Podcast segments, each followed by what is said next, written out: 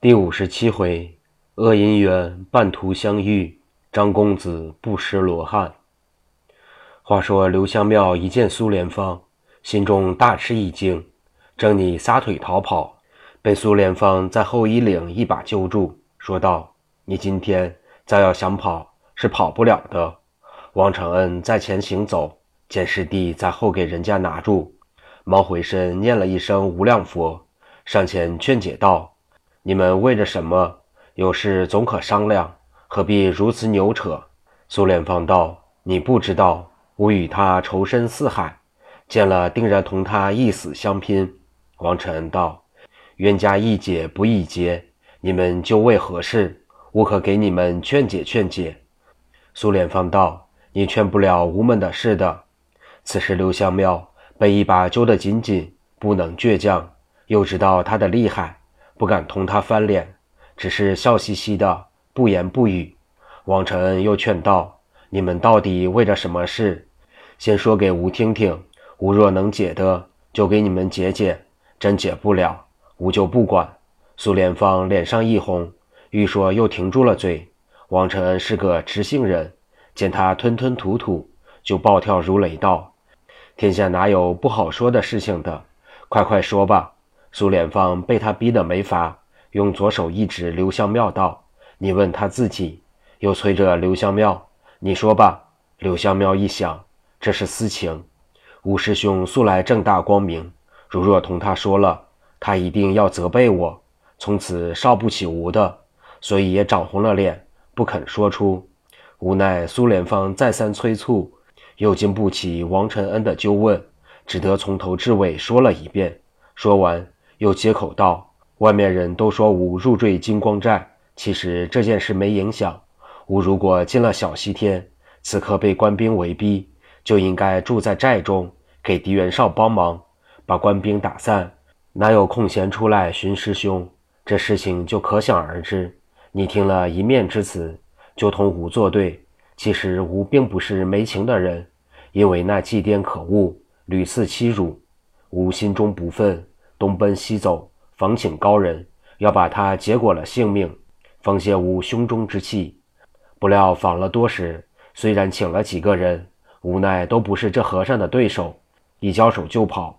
他跑了，吾只得再去请人，来来往往，没一刻空闲，所以直到此刻不曾回过家中。你想吾哪有空闲办这件没要紧的事呢？王成一听，哈哈笑道。你们原来有这段隐情，怪不得方才你也不肯说，吾也不肯说。他说他没娶狄元绍的妹子，这件事吾可保得住。苏莲芳道：“为什么？”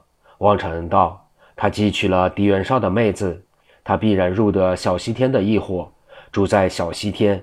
一则木下官兵正在那里攻打，他要帮忙，断没有空闲回来给济公作对。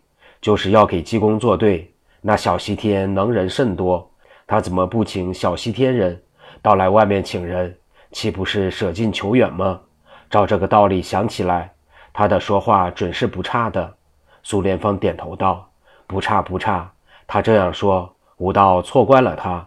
王承恩道：“这也难怪于你，他就是自己没工夫到来，也应该寄个信给你，说明情节，你也可放心，不至于如此怨恨他。”苏莲芳听到这里，一口气渐渐平复，那只拉刘香庙的手也渐渐松下来了。刘香庙此刻也活动了些，不像方才的局促了。苏莲芳又问刘香庙道：“你们二人此刻还想到哪里去呢？”刘香庙道：“吾奔走了半载之久，仍旧大仇未报。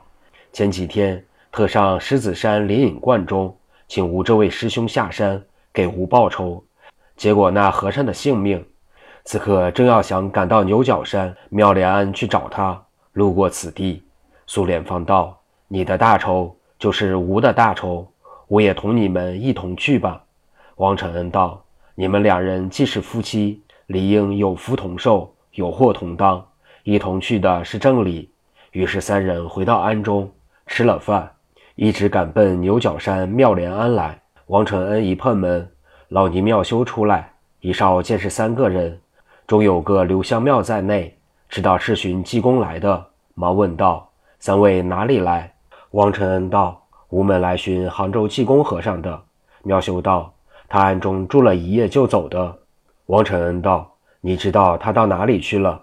妙修道：“不知道。”刘香庙一想，这个老尼姑是同和尚一鼻孔出气的，他知道吾们来寻他报仇，哪肯还说实话？不如不要问他的好。想罢，就上前道：“他既不在这里，我们就到别处去寻他吧。”于是三人一路东行，走完灵秀村，到养老村，落了饭铺子吃饭。隔桌有两个人在那里喝着酒讲新闻。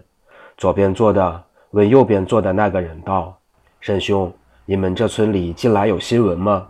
右边的人道：“有新闻，近来个穷和尚在张大人行辕中审妖怪，听说那些妖怪大家吃了一肚子粪逃去，你想新鲜不新鲜？”左边的人道：“吾不信，天下有这种稀奇事情的。”右边的人道：“这是吾表子夫给吾说的，他是在行辕里做听差的。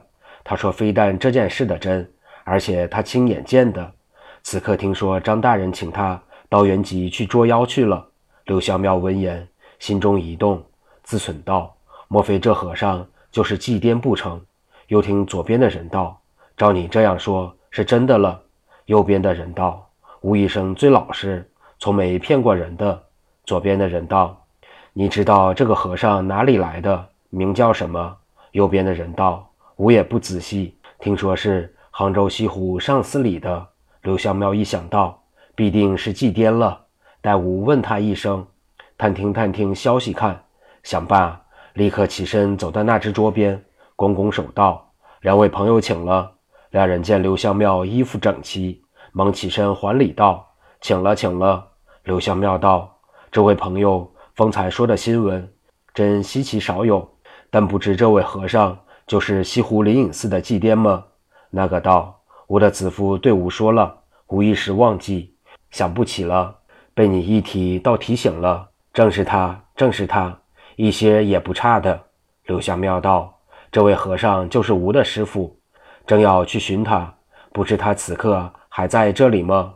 那人道：“吾听说他昨天到镇江府张大人公馆中去了。你今日来寻他，已太晚了。”刘香庙道：“真不巧。”吾只好到镇江府去寻他了。说罢，拱拱手，说声告饶，就走回来，悄悄对二人一说。二人点头，忙吃了饭，汇了账，出了店，一直够奔江边，到杨占岭住了一夜。次日天还没亮，也不梳洗，就上路赶程。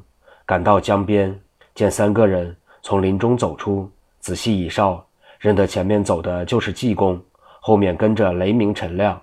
刘香庙听济公一嚷，往江边就走。一想，他想逃走不成，心中一着急，脚底紧一紧，已赶至切近，高声嚷道：“和尚慢走，吾刘香庙来也。”济公并不回头，沿着江岸，只是慢慢的走去。刘香庙一回头，对王承恩道：“这人就是祭奠，后面的两个，一叫雷鸣，一叫陈亮，今天既已狭路相逢。”断不可放他过去，师兄也赶快一步吧。王承恩道：“晓得。”苏连芳也紧步相随，赶了半里多路，和尚仍在前面，总赶不上。刘香庙暴跳如雷道：“怎么赶不上他的呢？”说罢又极力追赶。原来济公见他赶来，暗暗念动缩地法言，所以他只管慢走，人家总追他不上。追到后来，已有六七里路程。刘香庙等三人已赶得热汗淋漓，气虚不止，又赶了二三里，已眼前发黑，堪堪要赶不动了。济公见前面一只土坑，深不见底，满处粪秽，一想，吾何不弄他们下去洗个澡，尝尝滋味？于是就念遮眼真言，就把刘香庙等三人的眼光给遮住，自己同雷鸣、陈亮轻轻穿过土坑，走得更慢了。刘香庙一哨，认为他们跑不动了，忙加紧地赶来。王承恩、苏连芳也格外赶得快，赶到土坑边，前脚踏空，后脚一起，扑通扑通，都掉下坑去了。济公见他落坑，就立住脚，拍手笑道：“好好，洗个香水澡，留香庙更香更妙了。三人在坑中狠命的想窜上来，焉知脚不着时，用不出力，一窜一声响，往下一沉，总是窜不起来。雷鸣一响，一不做二不休，何不索性把他们性命结果，以绝后患？于是到芦苇丛中去寻石块，寻来寻去，只寻得块小石块，苦于没有大的，只好将就取来。走到坑边，见他三人只露着个脸，从镜像以下都浸在粪坑中了。他取一块，先望准刘香庙的头上丢来。刘香庙恐怕头脸受伤，忙往下一钻，就吃了一口粪。雷鸣又取了一块，望着王承恩丢去。王承恩也是一钻，也像刘香庙一般吃上一口粪。苏连芳凌厉见雷鸣丢了他二人，必定要来丢自己，此时也不顾羞耻，忙像游水一般的游到刘香庙背后，两手用力把刘香庙抱住，说道：“冤家呀，吾为了你，今天在这里吸粪。”说罢，又把自己的头脸紧紧靠在刘香庙后巷。雷鸣一响，他倒最伶俐。想必无石块，吾偏要丢他，即轻轻走到他后面，用力把石块丢去。只听扑哧一声，喝呀一声，痛死吾也。原来苏连芳在掉下坑去的时候，早把帽失落。雷鸣一石块正打在他光头上，分外猛力，就痛得不亦乐乎。济公哈哈笑道：“今天连这尼姑都吃苦。”就吩咐雷鸣道：“吾们走吧。”陈亮道。师傅，这三人既结了如此冤仇，放不得在世上的了。你今天放了他，他明天又跟上来给吾们作对，不是怕他，倒是可厌。济公道：他有许多大案子还没理清，今天死在这里不要紧，明天没人承认，那许多案子就悬挂起来，不如暂时饶他，等他去福寿官法吧。二人听了也有理，即使跟着济公。来到瓜州江口，换了渡船，渡了长江，到镇江口岸，给了船钱，一路进城，直问到张大人宅中。张大人一个公子叫张文炳，见门上通报进来，说是老大人在行辕里请来的，忙开了中门，出去迎接。见头前是个和尚，头戴破帽，身穿破衲袄，赤足草鞋，身材短小，一脸的油泥，头上短头发。倒有二三寸长，脚步歪斜，不吃不颠。后面跟着两人，都是壮士打扮，一个红胡子，相貌威猛；一个白面后生，俊品人物，背上都负一把钢刀。张文炳心中诧异道：“父亲何故见这几个人来？吾看那个穷和尚必是痴子，正在踌躇之际，只听济公嚷道：‘吴和尚是个痴子呢！’张文炳听他自说痴子。”心中未免有些惧怕，又想父亲做事从来不差，其中必有缘故，无不可怠慢了他。对着济公深深一揖道：“师傅辛苦。”济公道：“还好还好。”说罢往里就走，到书房落座。雷鸣把张大人家信递给张文炳，文炳方欲拆看，忽门帘一动，走进一个人来，手擎宝剑要杀济公。此人是谁？且听下回分解。